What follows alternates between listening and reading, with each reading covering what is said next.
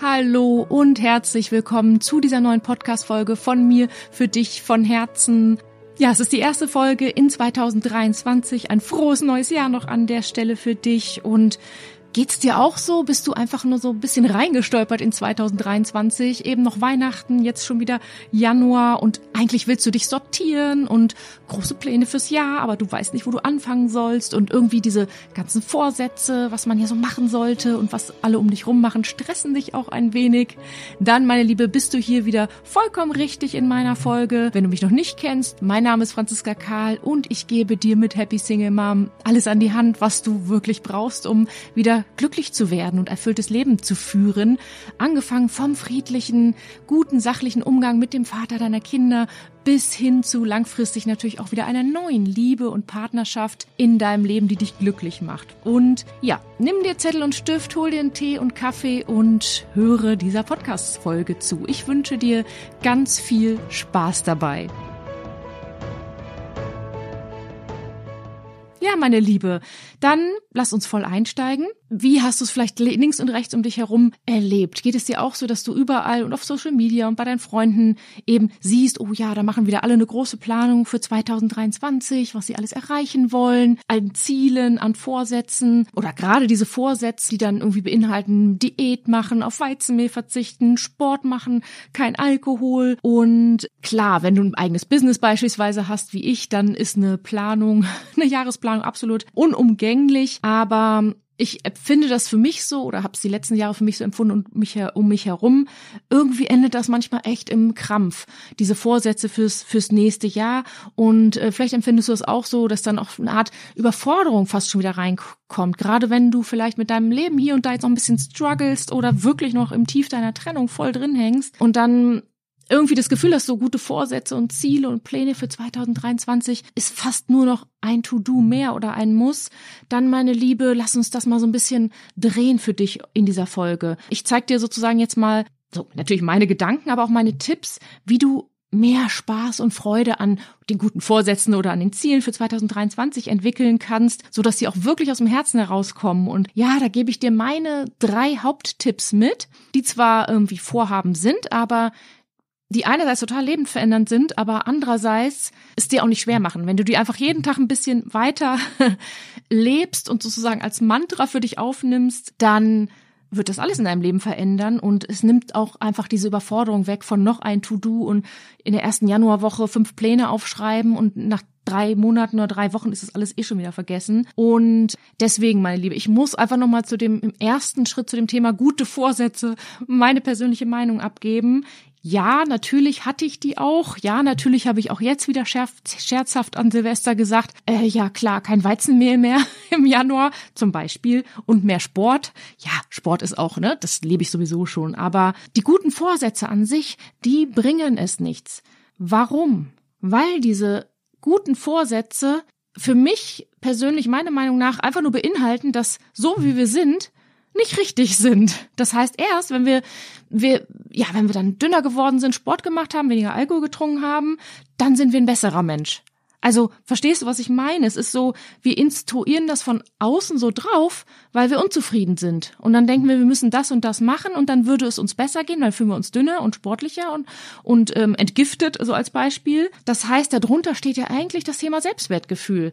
Wir können nicht entspannt zu uns sagen, und nein, das kann ich natürlich auch manchmal nicht, wir können nicht entspannt zu uns sagen, ähm, ja, ich habe mir den Wanz vollgehauen an Weihnachten drei Tage lang und zwei Kilo zugenommen.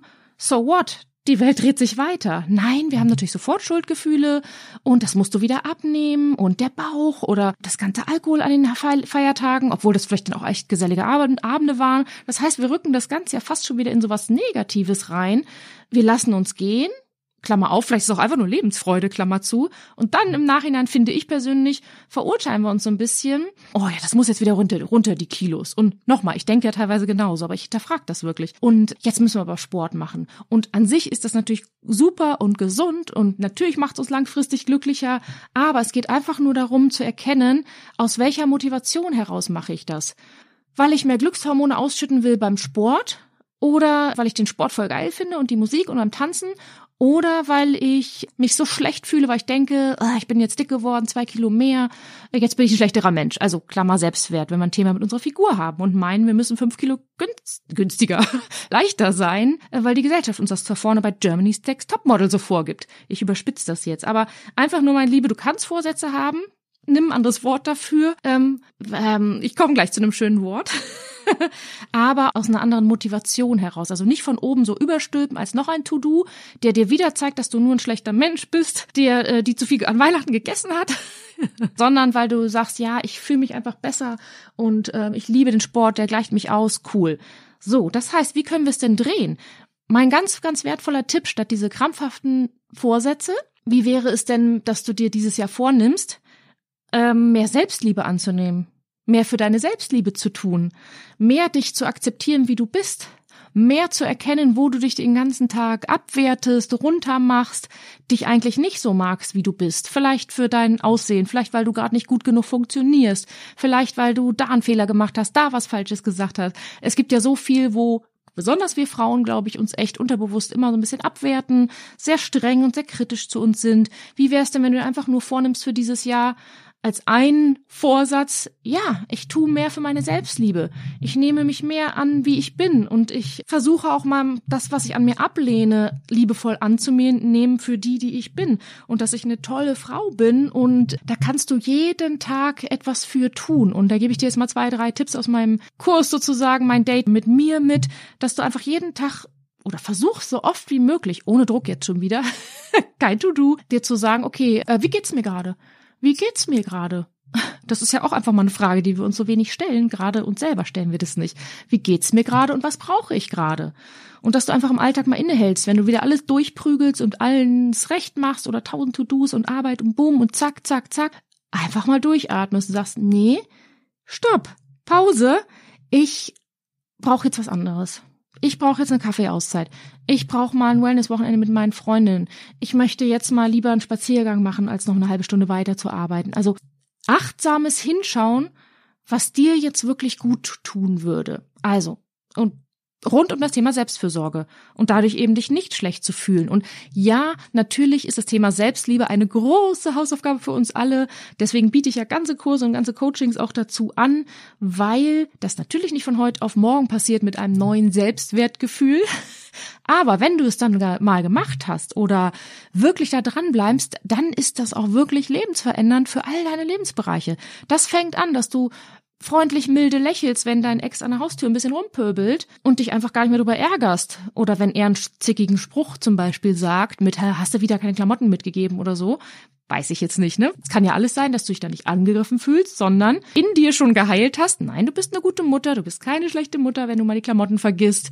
Bis hin zu, ja, voll zu dir stehst, zu deinen Werten, zu dir als Frau, zu dir als Mama dann werden dich solche Dinge nicht mehr ärgern und aufregen. Oder im Job, wenn der ähm, Chef die Kollegin gelobt hat, nicht dich, bis hin zu, dass du dir traust, dein Ding zu machen und es dir dann egal ist, was andere dazu sagen. Also sprich, vielleicht machst du eine berufliche Neuorientierung, weil du seit zehn Jahren damit haderst, dass dieser Job oder diese Branche in dem des Jobs dir nicht gefällt und dass du da einfach nicht glücklich bist, auch wenn das ein sicherer Job ist. Und dass du sagst, nee, ich mache jetzt eine Fortbildung, ich drehe und wende das langsam aber fristig in meinem Leben und mir ist wurscht, ob dann meine Eltern schief gucken oder meine Freundin irgendwie sagen, Mensch, mach das nicht oder du dich dann nicht mehr schämst für irgendein exotisches Hobby, was du vielleicht hast mit, oh, die ist aber abgedreht, was auch immer. Es gibt so viele Dinge im Leben, wo wir eigentlich, die wir tun, nicht, weil wir sie wollen und weil wir sie toll finden und total drin aufgehen und voll in den Flow kommen und es einfach nur lieben, sondern wir tun die Dinge, weil Mann oder andere das von uns erwarten, weil Mann das als Single-Mama so macht, weil Mann das in der Gesellschaft oder als Mutter oder als Frau so macht, weil wir denken, dass wir dann mehr gemocht werden. Meine Liebe, lass das los und wenn du dich um die Selbstliebe kümmerst, lässt du das automatisch los und sagst, ist mir doch wurscht, was andere denken, ist doch mein Leben. So, und damit heilst du sozusagen auch diese wunden Punkte, diese Selbstablehnungswunden Punkte in dir. Und damit kannst du heute im neuen Jahr schon anfangen, als guten Vorsatz. Einfach jeden Tag mantramäßig auf deine Stirn dir schreiben, Selbstliebe, Selbstliebe, Selbstliebe. Ich darf mich gut um mich kümmern. Nein, ich bin nicht faul, ich darf eine Pause machen. Es geht um mich. Wichtig ist, dass ich glücklich bin. Dann können es ja auch meine Kinder sein, dass ich entspannter bin, äh, weil es einfach mein Leben ist. Und das habe ich irgendwie das gute Recht zu, ein glückliches Leben zu führen. Amen. Das zum Thema Selbstliebe als ein Vorsatz und den anderen Vorsatz, wenn wir es mal so nennen würden, den nehme ich mir auch wieder fest vor und das ist auch aus meiner Sicht sehr lebensverändernd, dass wir anfangen, die Dinge zu akzeptieren, wie sie sind, wenn wir sie nicht ändern können und uns stattdessen auf das konzentrieren, was wir ändern können. Wie oft verschwenden wir so viel Zeit und Energie in Ärger und Frust über Dinge, die wir nicht ändern können. Und dann rutschen wir in so eine innere Kindhaltung und stampfen wütend auf und das soll so nicht sein und das ist so gemein und so ungerecht und das regt mich so auf und dann fangen wir an zu kämpfen und zu machen und zu tun, um irgendwie die Kontrolle über die Dinge zu haben, die wir sowieso nicht haben. Also können wir die auch gleich loslassen. Und ich weiß, dass es sau schwer ist. Ich bin die Erste, der das sehr schwer immer früher fiel, aber mittlerweile lebe ich das wirklich als Mantra. Was meine ich für Beispiele damit? Ja, jetzt im Zusammenhang mit Trennung und Ex-Mann, was ist ich? Dein Ex hat eine neue Freundin, du hast noch keinen neuen Freund oder es ist frisch getrennt und er prescht mit ihr schon durch und zieht zusammen und die Kinder und einen Ausflug, also dieses klassische, womit viele Single-Mamas eben anfangs kämpfen, was ja auch echt schwierig ist. Statt dass wir jeden Tag die Energie darauf verschwenden, uns zu ärgern, frustriert zu sein, bei anderen zu schimpfen, wie unmöglich das ist, dass er das macht mit der neuen Frau, ähm, dass er so schnell die Familie hinter sich lassen kann. Klammer auf, das heißt nicht, dass du nicht deinen Schmerz verarbeiten darfst und auch solltest. Absolut, das meine ich damit nicht. Aber dass du da trotzdem diese Haltung zukriegst, es ist wie es ist. Es ist wie es ist. Was soll ich denn machen? Ich kann ihm weder verbieten, dass er diese Freundin hat, noch kann ich es ändern, dass er die auch den Kindern vorstellt. Klammer auf, das ist auch oft nicht das Schlechteste, aber das ist natürlich schmerzhaft am Anfang vielleicht. Du kannst es doch sowieso nicht ändern. Und es geht sowieso nur aufs Verhältnis zwischen dir und dem Papa, äh, wenn du dagegen was sagst oder dann einen blöden Spruch oder keine Ahnung, dann zumachst, wie auch immer. Und ich weiß, dass das ganz, ganz schwer ist, aber umso wichtiger ist, dass du es dir halt vornimmst. Dass du sagst, also trotz der Gefühle, die dürfen ja auch sein, sagst ja, okay, ich geb's zu, ich kann's nicht ändern. Ich kann's nicht ändern, aber ich mache das Beste draus. Und das meine ich mit dem, lass los, was du nicht ändern kannst, aber konzentriere dich auf das, was du ändern kannst. Was kannst du ändern? Dich, also du kannst dich voll auf dich konzentrieren, deine innere Haltung zu den Dingen ändern, Frieden damit schließen, den Schmerz loslassen, schauen, wie du glücklich wirst im Leben oder auch einen neuen Partner findest oder generell einfach einen neuen Lebenssinn findest. Das Problem, warum wir immer so beim anderen sind ähm, und dass das ärgert und aufregt und grübelt und wütend machen, ja, logisch, weil wir nicht bei uns sind. Weil wir irgendwo unterbewusst von uns natürlich auch ablenken. warum auch immer, wir sind immer beim anderen. Und wenn du einfach dir nur vornimmst, okay, mehr Akzeptanz im Leben. Es ist, wie es ist. Ich nehme an, ähm, ich akzeptiere, was ich nicht ändern kann und schaue, auf mich und guck eben und konzentriere mich auf das, was ich ändern kann. Zum Beispiel mit dem Ex oder Beispiel mit den eigenen Gefühlen. Ich war da wirklich die erste Kandidatin mit meinem damaligen ständigen Vorauspreschen, Funktionieren, Ablenken. Das heißt, wenn du dich mies fühlst, down fühlst, irgendwie alles blöd ist, so ne, von einem auf den anderen Tag, dass du dann, das finde ich ganz wichtig, nicht versuchst, ja ganz schnell dich immer abzulenken von den Gefühlen und wegzupreschen und ähm, nochmal zu optimieren und verkrampft positiv zu denken, sondern dass du da auch sagst, okay, ich nehme es an, wie es ist. Ich fühle mich gerade bescheiden, aber dann ist das so. Denn die Welt dreht sich eben auch weiter. Es sind Gefühle und warum haben wir so oder warum hauen uns Gefühle manchmal um? Weil wir immer vor ihnen wegrennen, weil wir sie immer verdrängen, weil wir denken, dass wir es nicht aushalten könnten, wenn sie mal da sind. Und wenn du dir aber dann mal vornimmst, und auch das machen wir in den Coachings beispielsweise, aber auch so kannst du es für dich machen, im geschützten Raum, ein bisschen auf Kommando oder ein bisschen auf Termin, dich mit deinen Gefühlen auseinandersetzt. Wut, Einsamkeit, Traurigkeit und die mal da sein lässt, dann merkst du auch relativ schnell, oder meinetwegen auch total weinst und im Bett liegst und heulst, sofern du nicht an einer Depression leidest, ganz, ganz wichtig, dann verselbstständigt sich das ja, oder ist ein ganz anderer Grund dahinter, äh, das klammer ich hier wirklich aus, sondern dann weinst du dir halt mal die Seele aus dem Leib und dann wird geduscht und kaltes Wasser ins Gesicht äh, gesteckt und dann, dann dreht sich die Welt auch weiter. Uns geht's doch oft besser nach dem Weinen. Vorher dieser Schmerz, dieser Schmerz, dieser Schmerz, kennst du das? Und es wird immer mehr und immer mehr und dann kleiner Auslöser und wir heulen hysterisch oder auch äh, länger eben. Aber danach geht's uns ja auch besser, weil es alles mal raus ist, weil wir die Gefühle durch unseren Körper haben durchfließen lassen, weil Gefühle sind nicht wir, sondern es ist eine Energie in unserem Körper, ähm, die wir andauernd wegdrücken. Und besonders Wut, wenn wir diese Wut immer wegdrücken, natürlich fliegt sie uns doch dann um die Ohren. Ist ja klar, weil irgendwann ist die so kraftvoll und dann gibt's den Ausraster vom Ex oder das Losgeschreie vor den Kindern oder was auch immer. Und Klammer auf, jetzt keine Verurteilung für die eigenen Gefühle, das ist die Grundhausaufgabe, aber auch da einfach diese Gefühle mal anzunehmen und zu akzeptieren, dass sie jetzt gerade da sind dass heute vielleicht ein bescheidener Tag ist, aber dass sich morgen diese Welt auch weiterdreht, dass du nicht andauernd da was gegen tun musst oder dich von ablenken musst, sondern sagst, ja, okay, ich nehme jetzt Ruhe und Raum dafür und morgen und übermorgen oder in drei Tagen sieht die Welt auch schon wieder ganz anders aus. Und das habe ich so, so von inhaliert für mein Leben, wenn ich mies drauf bin, dass es einfach dann, ähm, ich auch genau weiß, in zwei Tagen ist es auch wieder besser. Und klar, wenn wir eh allen unseren Schmerz aufgearbeitet haben und es gut geht, dann können wir es sowieso mal ganz entspannt auf die Hormone oder Wechseljahre schieben. Und das ist doch eine schöne Erkenntnis. Dann sind es halt die Hormone. du weißt, was ich meine, hoffentlich. Also, let go. Nimm es an, wie es ist, und ähm, dann dreht sich die Welt in zwei Tagen auch wieder weiter. So, das war also das Thema Selbstliebe als Urhausaufgabe oder Vorhaben für dieses Jahr das Thema, die Dinge zu akzeptieren, wie sie sind und die Kraft lieber darauf verwenden, nicht das immer ändern zu wollen, was wir nicht ändern können, sondern auf das, was wir ändern können.